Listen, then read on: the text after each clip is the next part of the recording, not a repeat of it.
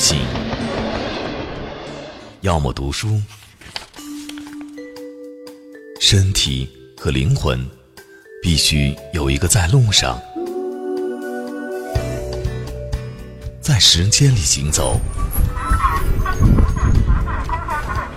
在空间里行走。绿灯亮了，请行人迅速通过，祝您一路平安。绿灯亮了。身体行走，灵魂行走，记下生命的痕迹，留给自己一份回忆。这里是背包客有声电台，陪你一起感受人生路上的风景。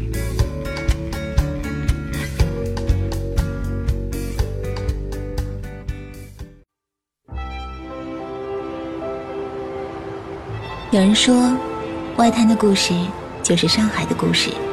正是外滩边，一座座钢筋水泥的楼宇，见证了旧上海滩如梦般繁华的往事。外滩也在经历了沧海桑田的风云变幻。它原本不过是一个滩涂之地。一九四五年，这个地段被批为英租界。随后，各国的洋行、银行都在这里建立起来。这样的进程一直持续到今天。所以，在短短的一个多世纪中，上海从一个海滨小城一跃成为远东的最大都市。人们都说，这里是感受上海灵魂的地方。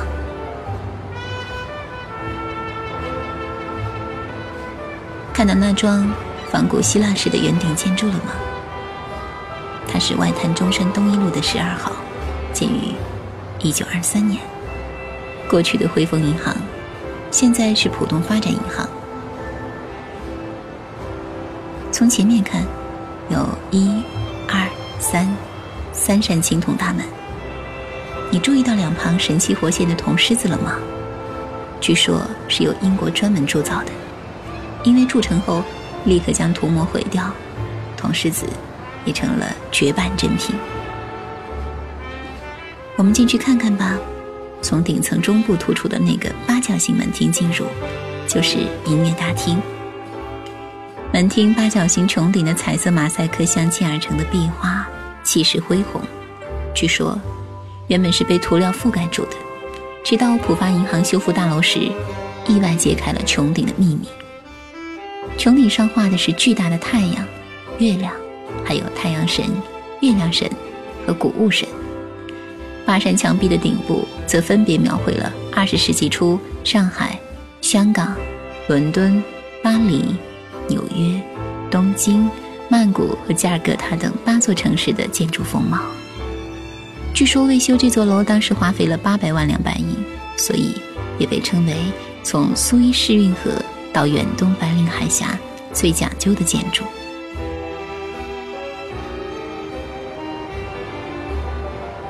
隔壁那幢顶端有钟楼的建筑是上海海关，会不会觉得它的钟楼造型很眼熟？没错，钟楼是仿英国国会大厦的大本钟样式制造的，它建于一九二七年。旁边的和平饭店以前是汇中饭店和沙逊大厦，旁边是中国银行大楼，它建于一九二零年。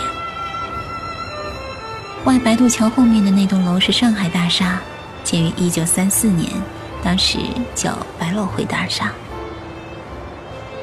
这里汇集了五十二幢风格各异的大楼，哥特式、罗马式、巴洛克式、中西合并式等等，被称为万国建筑博览群。你看，这里所有的建筑都有自己的出身和故事。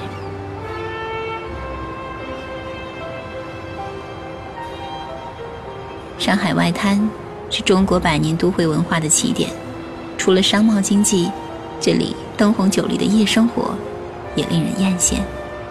外滩的啤酒总会、海鸥饭店的水疗、和平饭店的爵士吧、塞纳河咖啡馆，门口飘扬着的各色国旗，都让外滩披上了美艳的色彩。但是，你知道，三四十年前的上海，却不像现在这般。风情万种，甚至是简单的谈恋爱都不容易。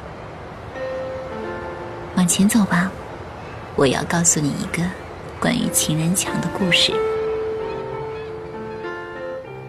上世纪的六七十年代，黄浦江西岸有一条一千七百米长的防汛墙，灰白泥墙毫不起眼，却是上海曾经最浪漫的角落，被称为“情人墙”。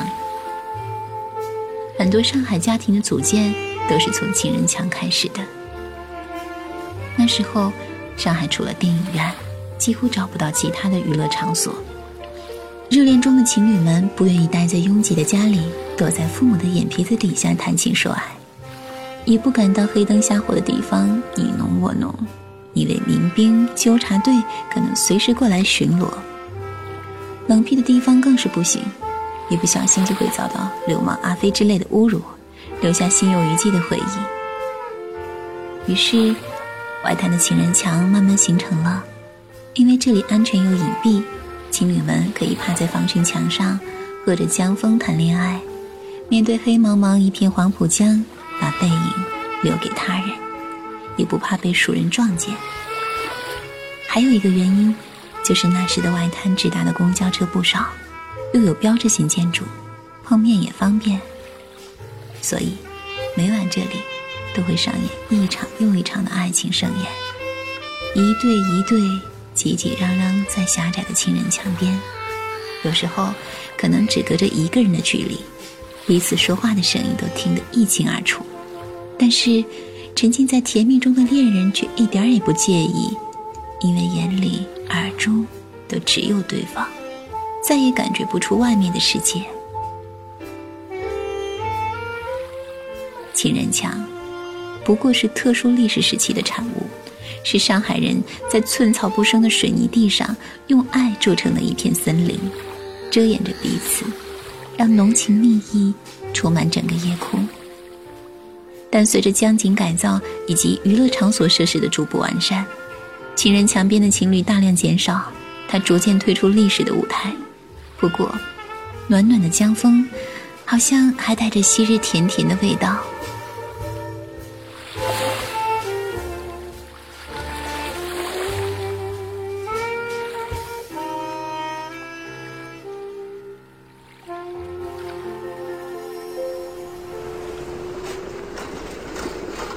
乘地铁二号线，我们去浦东看看吧。东方明珠电视塔，你一定知道。塔上的三个球体分别提供展览、餐厅、观光等用途服务。东方明珠塔二百六十七米上的球体是亚洲最高的旋转餐厅，每到入夜，从这里观看浦江两岸的灯光次第亮起，流光溢彩，令人沉醉。这里的法式蜗牛、抹茶蛋糕、三文鱼和俄罗斯浓汤都值得期待。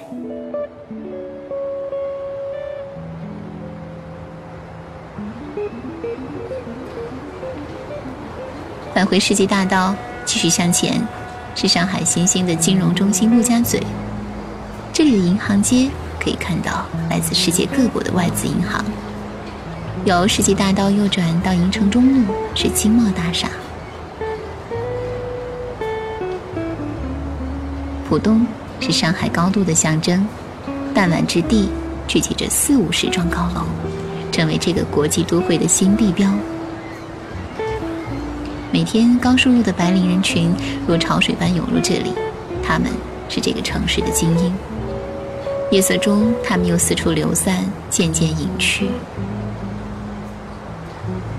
闪烁的霓虹为外滩罩上了神秘的面纱。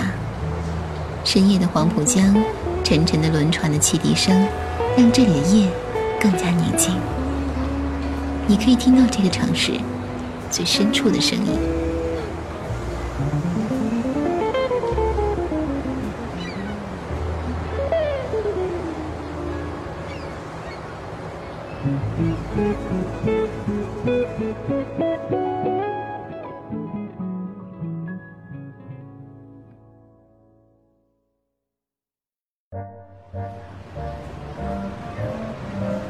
沿着繁忙中路往西走，这里是上海老街。它像一条时光隧道，将我带向一百年前旧上海的繁华。雕花的老虎窗，褪色的红灯笼，黄色的酒旗，随风招展。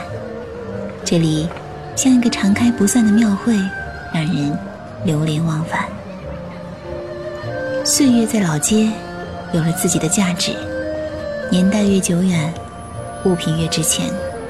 这里卖各种老上海风情的东西，穿旗袍的美女挂轴、老地图、旧书、花露香水、历史香皂的招贴画等等，纸张都泛着老旧的暗黄，像要诉说陈年的往事。但店里的老板会告诉你，这些都只是复制品，真正的老上海广告几乎已经绝迹。我偷偷拉住你问：如果有这些老画，可以卖给他？至于价格，可以到店里详谈。上海老街还有南京路、淮海路买不到的东西，比如路有百乐门红极一时的明星 CD，以及摇曳迷醉的爵士乐风，周璇。无疑是这条街最受欢迎的明星。老街两旁不少店铺都悬挂着周璇的大幅画报。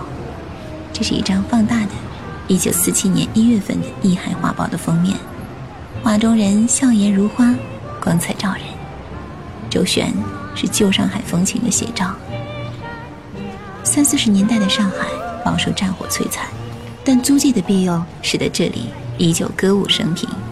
花样年华的美人唱着万般风情的夜上海，纸醉金迷的奢靡生活浮现眼前。只是身世凄迷的女子，又有谁联系呢？耳边店铺里依旧不知疲倦地放着金嗓子周旋的老歌，如同留声机有些磨损的指针，不知疲倦地颤抖转向。即使年代久远，有些变音，有些模糊，还是这么动人心弦。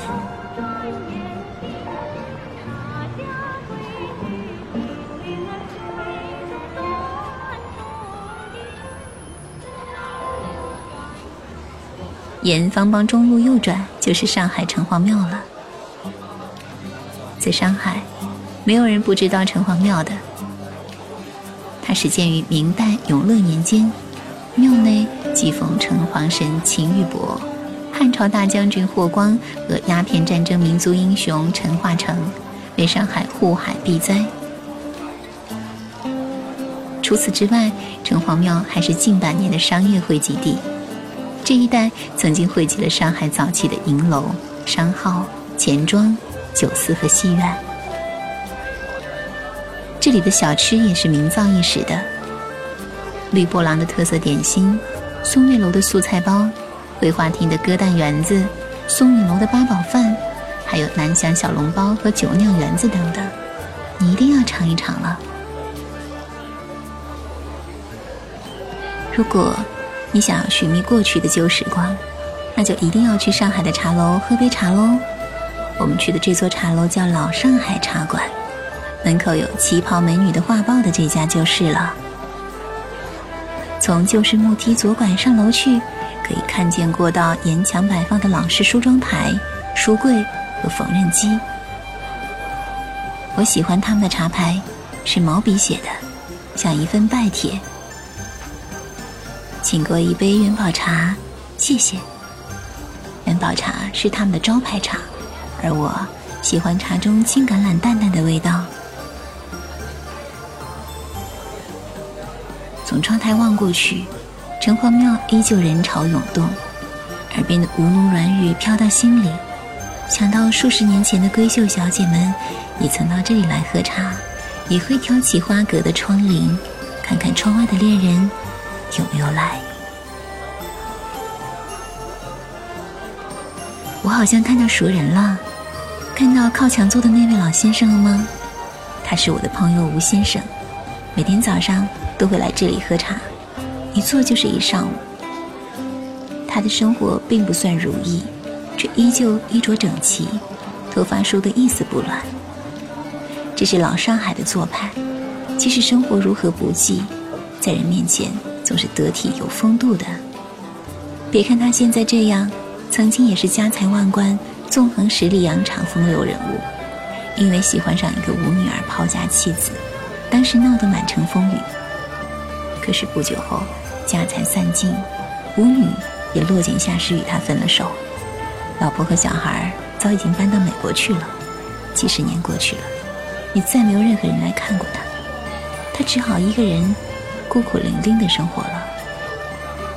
我们上前和他打个招呼吧。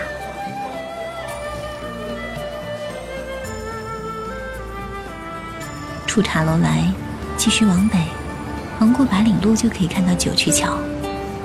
过了九曲桥就是豫园了。九曲桥上人潮涌动，都是上海商贸繁盛发展的结果。放眼望去，远处的高楼林立，威斯汀饭店的房顶，总让我想起《大话西游》里唐三藏的僧帽。时光。交错出一个纷繁美丽的新上海。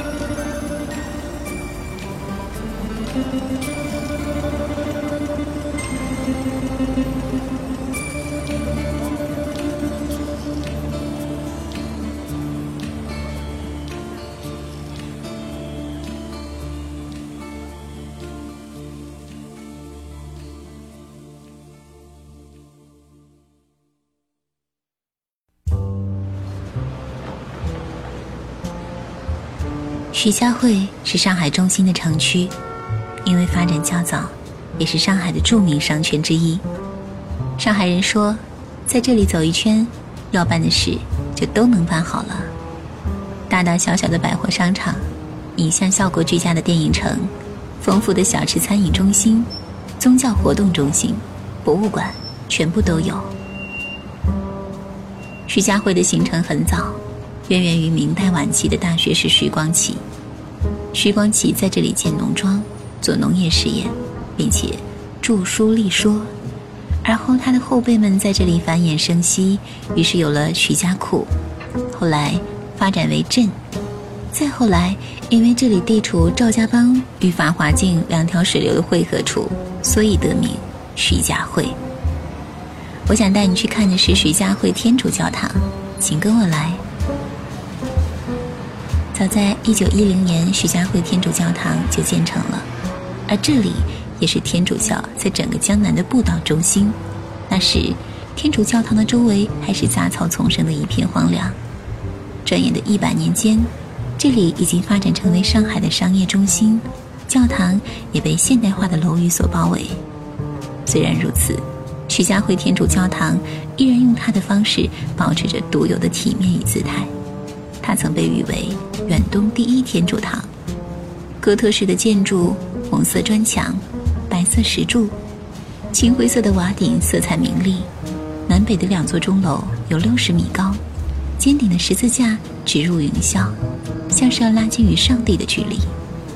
抬头仰望，并不需要有太多的感悟，这来源于中世纪欧洲的建筑面孔，就能迅速的和一旁的高楼大厦形成鲜明反差。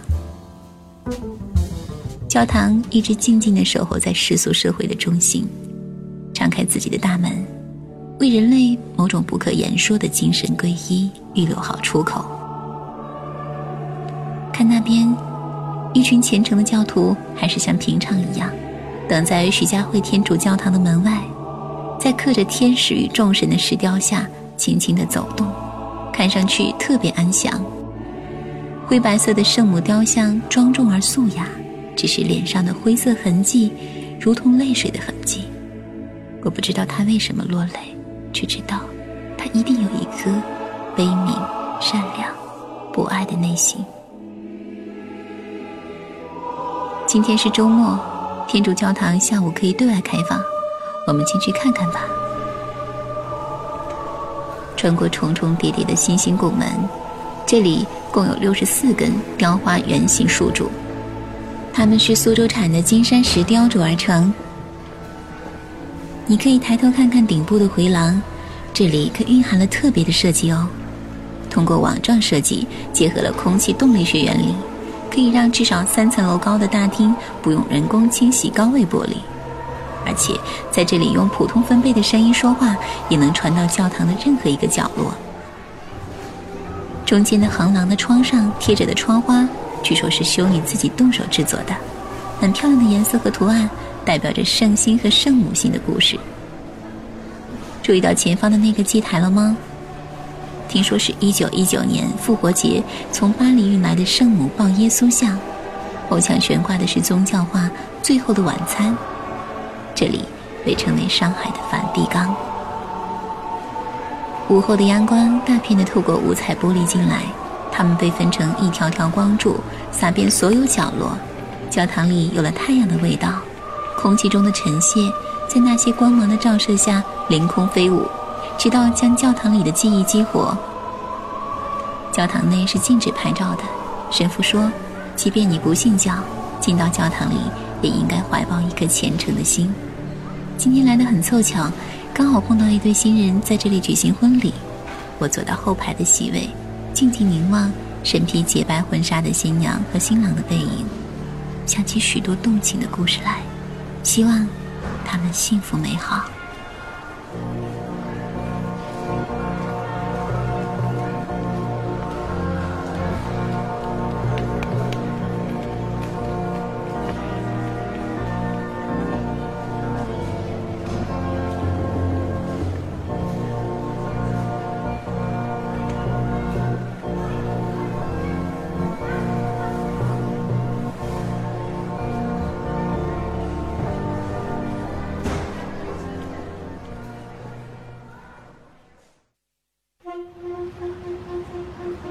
出徐家汇，往东北方向前走，我们可以去看看衡山路。从前的上海人想到衡山路，必然想到酒吧一条街。不过，现在衡山路夜生活的喧嚣已经渐淡去，被新天地或者田字坊所取代，反而是白天的风情万种，引人流连。密制的法国梧桐延绵不绝。葱葱郁郁遮盖了衡山路的上空，街边小洋房老建筑情调浪漫，是浓郁的法式风情。一九三九年，张爱玲就住在这里的不远处，也走在这浓密的法国梧桐下散步沉思。时过境迁，看光阴荏苒，流去不再。这里。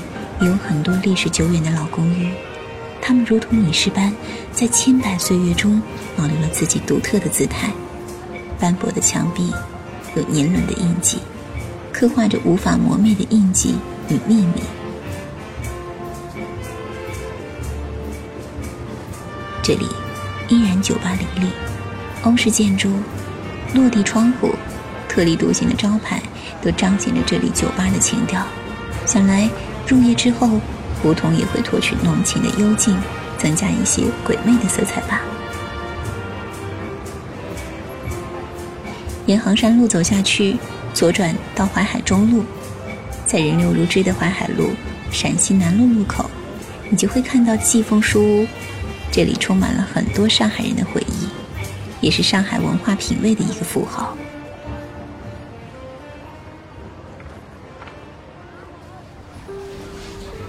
我喜欢从东门的小门进去，穿过安静的读书咖啡廊，再进入到整个书屋的主题大厅。偌大的书屋却有点图书馆的味道，书架一排一排的站立，成千上万本书静悄悄地待在那里，散发着书本特有的味道。穿梭在其间，发现感兴趣的书籍，慢慢的翻看，静静享受阅读的乐趣。最喜欢的还是它的木地板，踩上去。有很踏实、很舒服的感觉，散发着树叶特有的温馨。季风书屋一度是上海小资情调的标志，这里书很全，上新也很快。最重要的是，他抓住了爱书人的思路脉搏，店主拥有敏锐的品味与独特的视角，很多在外找不到的冷僻的书这里都有，还有一些特别的专题，哈耶克。罗尔斯、世界银行报告、前卫艺术等等，五花八门的书目总让人不舍离去。这里不到大洋，没有人会赶你。很多人是因为避雨，躲进这里找本书消磨消磨时间，却从此爱上了这里。当然，季风书屋也成为众多文艺青年寻找知音的地方。很多文艺青年的爱情。也是从这里开始。在读书的咖啡吧捧一杯咖啡，聊一些关于书的故事，一个下午很快就过去了。书店里一些不经意的挑书女孩，未施粉黛，却恬淡可爱，耳朵上戴着大大的耳机，在音乐中摇晃，成为了书屋的一道亮丽风景。当然，徘徊在陕西南路的还有那些神情专注、模样怪异又略带神秘。像搞特工时的心态，真真假假，却不知道了。季风书店另一个出口，正对着张爱玲曾着力描写过的国泰电影院。张爱玲在《多少恨》中说：“现代的电影院本是最廉价的王宫，全部是玻璃丝绒、仿云石的伟大结构。这一家一进门，地下是淡乳黄的。”这地方整个的像一只黄色玻璃杯放大千万倍，特别有那一种光闪闪的万里洁净，说的正是国泰电影院。书中的女主角佳音，因为女友的临时缺席而多出了一张电影票，巧合的遇到了男主角夏宗玉，一段恋曲由此展开。也许不一定要懂得张爱玲，可却能懂得上海的节奏。在季风书屋找到一本心仪的好书，买下来，沿台阶出地铁，伫立在张爱玲常常和姑姑看电影的国泰电影院，也算是一种情怀吧。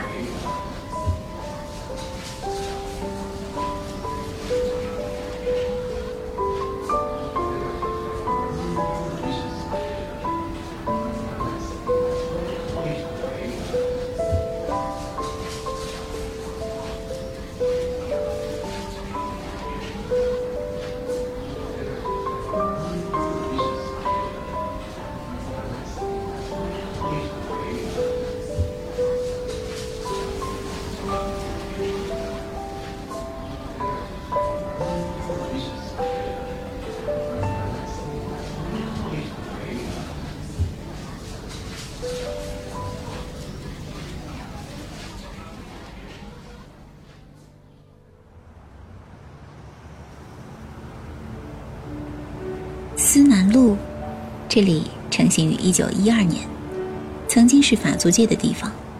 因为同年八月，法国一位著名音乐家 Massenet 在巴黎去世，为了纪念他，法租界公董局就把这条路以 Massenet 的名字命名。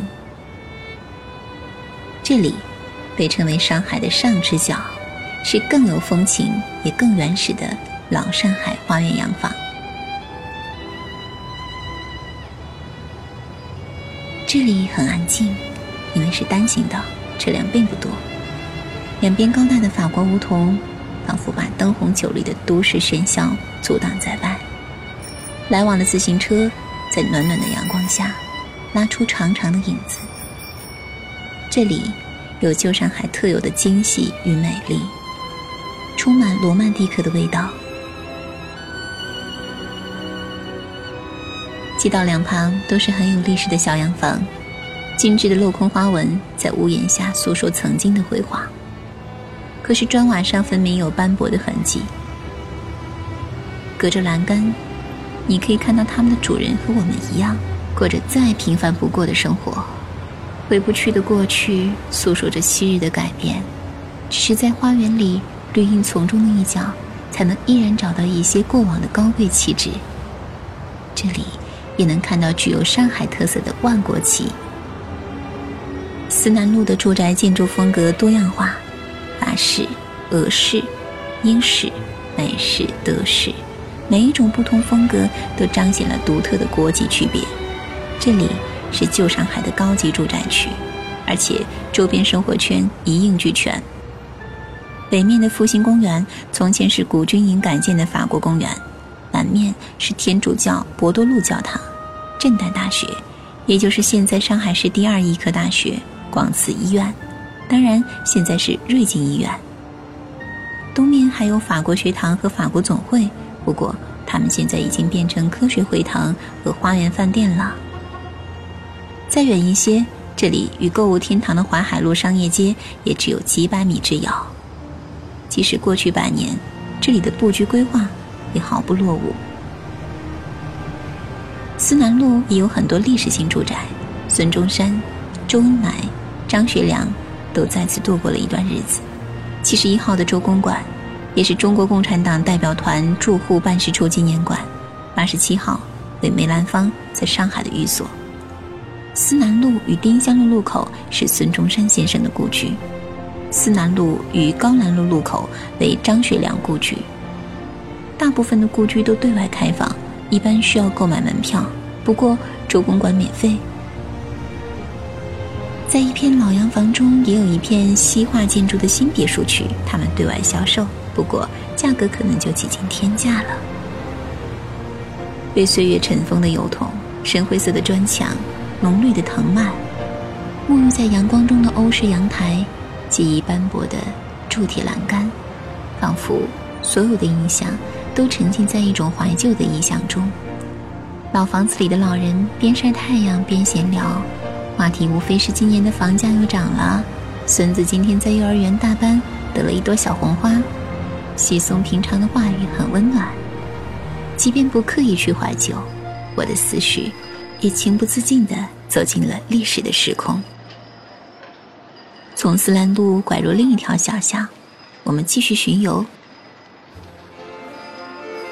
这里只是一处并不出名的弄堂，却有很多人徜徉其中，还有骑着自行车的外国人在这里快意穿行。也许在他们眼中，这里才是别具中国情调的，摆个凳子就开始工作的剃头老师傅。坐在弄堂口的老奶奶，挂在电线上的鸟笼子，还有用竹竿串起来的晾在外边的衣服。这里有很多弄堂里长大的上海人的回忆。抬头能看到的头顶上横七竖八的竹竿和晾衣绳，也总能有的确凉衬衫滴下来的水掉到头上，或者小孩子的尿布随风摆动，摇摇欲坠，又从来没有掉下来过。这就是。最真实老上海人的生活。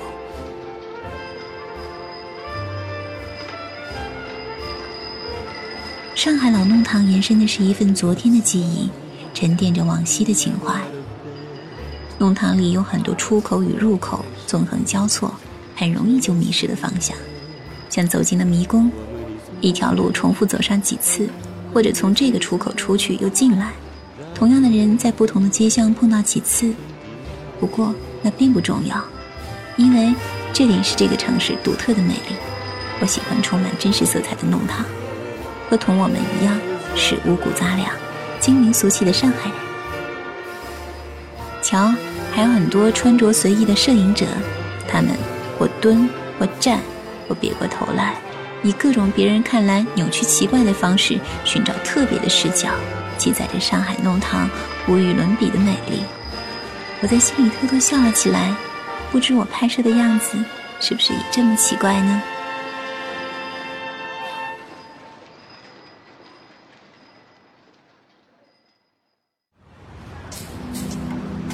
从思南路往南到底就是泰康路，右转往西就看见田子坊了。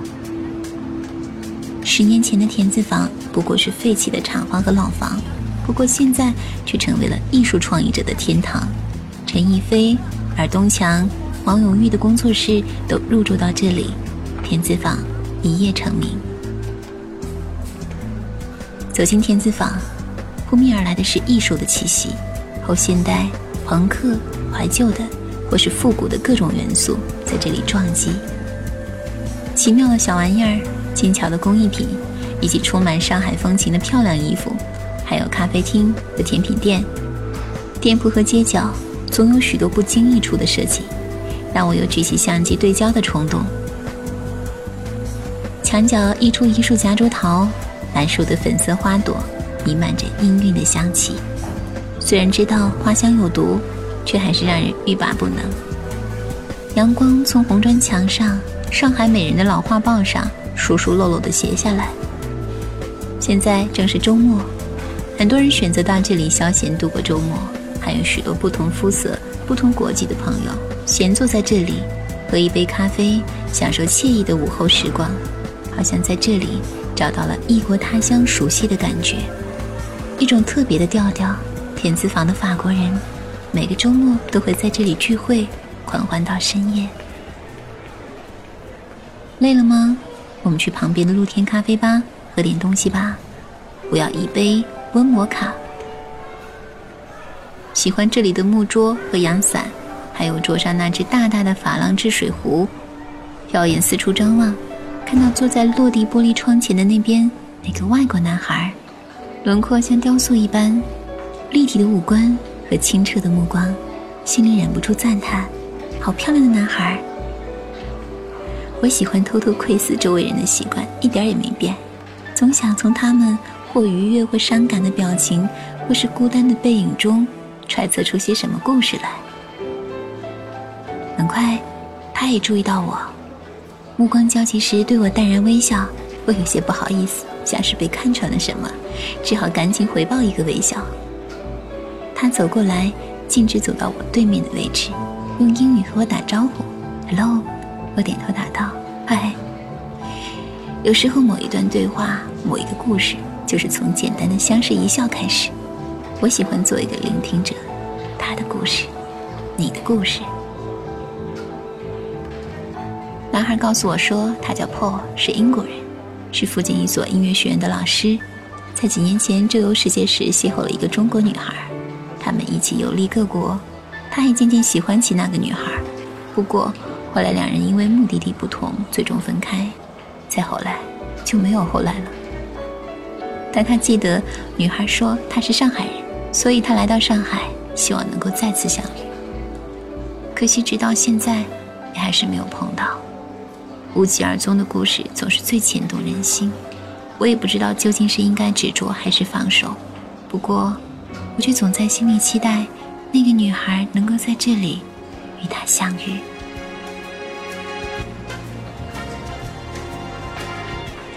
有名的、无名的艺术家都在这里占有一席之地，他们在路人的眼皮底下作画，却一点也不紧张，挥挥洒洒间。总有奇妙又美丽的色调与笔触跃然纸上。我喜欢那一幅蓝天下挤挤挨挨的一大片向日葵，有生命的浓烈，而街道旁大水缸里的绿色植物，无不散发着一丝怀旧的味道。上海就是有一种神奇的气质，让你在极端繁华的现代与老旧朴实的传统来回穿梭，在田子坊。这样的感觉更清晰。楼下的店铺精致可爱，抬眼看看楼上，却还是上海特有的弄堂砖房。除了不食人间烟火的艺术气质，这里还是普通居民生活的地方。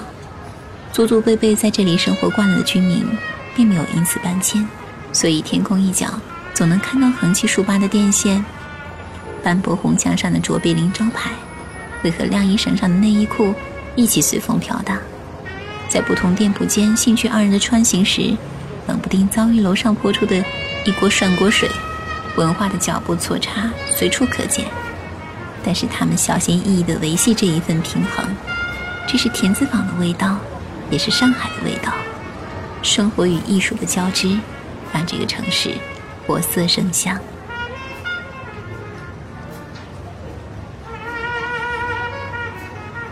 走出店铺，不时碰到来拍照的模特儿，这里的确是一个不错的地方，满是创意和心思的地方，让人目不暇接。夜色渐入，街角的灯次第点亮。我喜欢各式各样的灯，温暖的、昏暗的、璀璨的、简单的，每一盏灯都像一双眼睛，仿佛要看穿我心中的秘密。看街角的路灯被绿色的树枝挡住，透出悠悠的光来，静若寒蝉。